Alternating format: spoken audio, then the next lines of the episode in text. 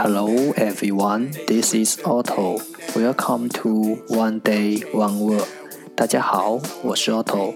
您现在收听的是荔枝 FM 幺四七九八五六，图听每日十五分钟英语之每日一词。欢迎收听，欢迎订阅。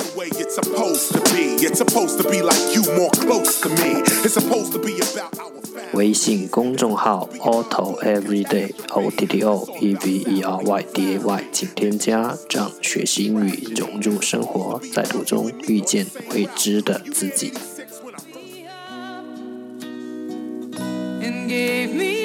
让我们一起简单的坚持每一天。Day four hundred. Today's word is 今天的单词是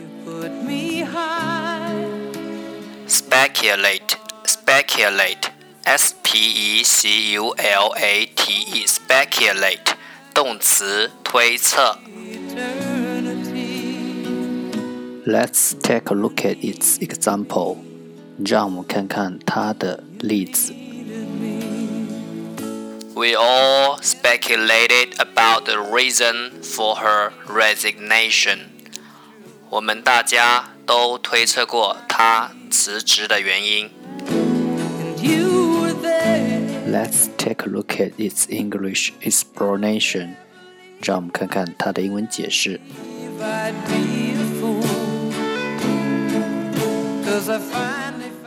To form an opinion about something without knowing all the details，在不知道所有的细节情况下，without knowing all the details，组建关于某事的观点。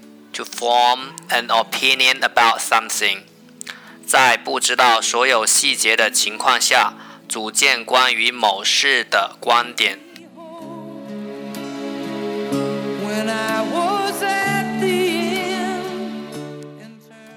Let's take a look at its example again.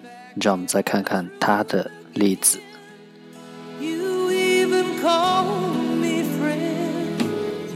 We all speculated about the reason for her resignation. 我们大家都推测过她辞职的原因。Speculate, speculate. 动词推测。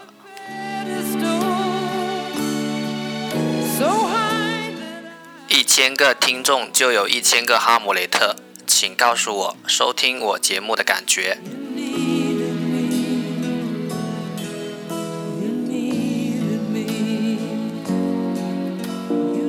That's all for today，这就是今天的每日一词。如果你喜欢我们的节目，请为我和那些愿意坚持的人点赞。欢迎和我一起用手机学英语，一起进步。